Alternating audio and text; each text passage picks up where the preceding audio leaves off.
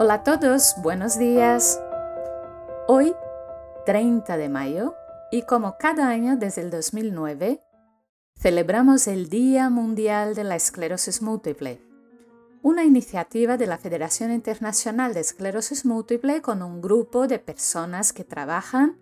en varios países del mundo.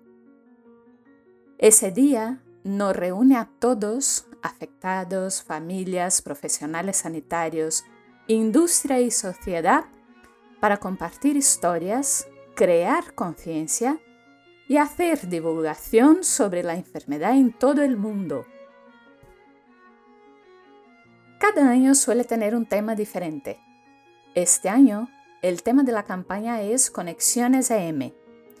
ya que tratamos de crear una conexión personal, comunitaria y sociosanitaria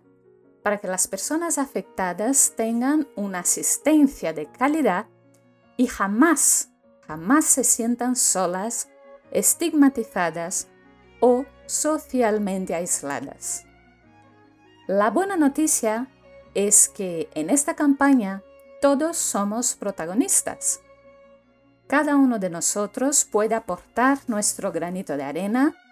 participando o incluso creando alguna actividad durante el día de hoy.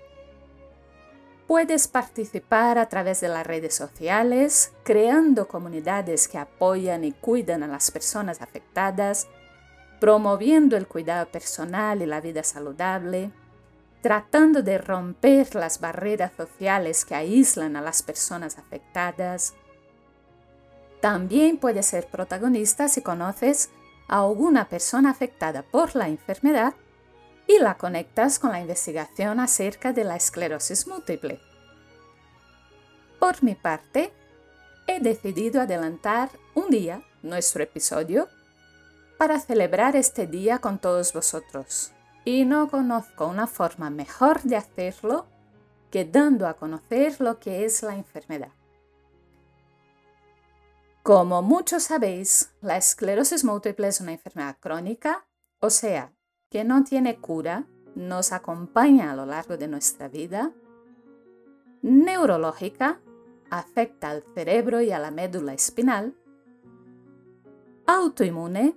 nuestro sistema de defensas ataca sustancias propias de nuestro cerebro como la mielina,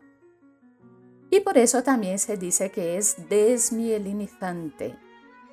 afecta a más de 50.000 personas en nuestro país, 2,8 millones en todo el mundo y un millón en Europa. Aparece mayoritariamente entre los 20 y los 40 años y es predominantemente femenina, ya que afecta a tres mujeres para cada varón. Como he dicho antes, está provocada por un daño en la mielina, un material aislante que recubre el axón de las neuronas, lo que provoca que los impulsos eléctricos que salen o llegan al cerebro y a la médula se conduzcan de forma deficiente. Cuando el impulso nervioso no se transmite bien, pueden aparecer síntomas como la visión borrosa o la pérdida de visión, la visión doble, la debilidad en una o varias extremidades, las alteraciones en la sensibilidad con acorchamiento, sensación de hormigueo o sensación de cinturón que aprieta alrededor del tórax o del abdomen. También puede producir dificultad para coordinar nuestros movimientos, falta de equilibrio y coordinación, dificultad para retener la orina o urgencia en la micción todos esos síntomas suelen aparecer de forma más o menos rápida en lo que conocemos como brotes. Sin embargo, hay una serie de otros síntomas que pueden aparecer en cualquier momento de la enfermedad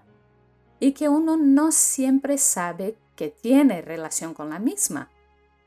La fatiga, la sensación de rigidez en las piernas, los calambres, los espasmos, la dificultad para encontrar palabras o el enlentecimiento para aprender nueva información, la depresión o las alteraciones del sueño también pueden ser causadas por la esclerosis múltiple. La otra buena noticia de hoy es que en las últimas tres décadas, la comunidad científica ha sido capaz de encontrar varias medicinas que pueden cambiar la vida de las personas con esclerosis múltiple de tal forma que pueden tener hijos, acabar sus estudios, conservar sus trabajos y hacer planes de futuro como todos los demás. Sin embargo, mucha gente sigue asociando esta enfermedad con discapacidad y una vida confinada a una silla de ruedas en todos los casos. Es importante dar a conocer que aunque algunos pacientes sí van a tener que enfrentarse a esta realidad, no todos y no siempre. Para que la sociedad entienda todo eso que acabamos de contar, es muy importante que todos los afectados que están bien y siguen haciendo una vida normal, también se den a conocer y participen activamente para tratar de cambiar la percepción social respecto a la enfermedad. Y para que se pueda garantizar una asistencia sanitaria de calidad y acceso equitativo a las medicaciones y a las ayudas sociales cuando éstas son necesarias. Hoy es un día para celebrar, para crear conexiones, puentes que nos permitan acercar a las personas que padecen la enfermedad los recursos y a la investigación que necesitan. Disfrutar del domingo, buena gente que me acompaña. Seguiremos aportando nuestro granito de arena y creando conexiones aquí, como siempre, y cada semana en nuestro canal de podcast 10 minutos con la doctora Costa.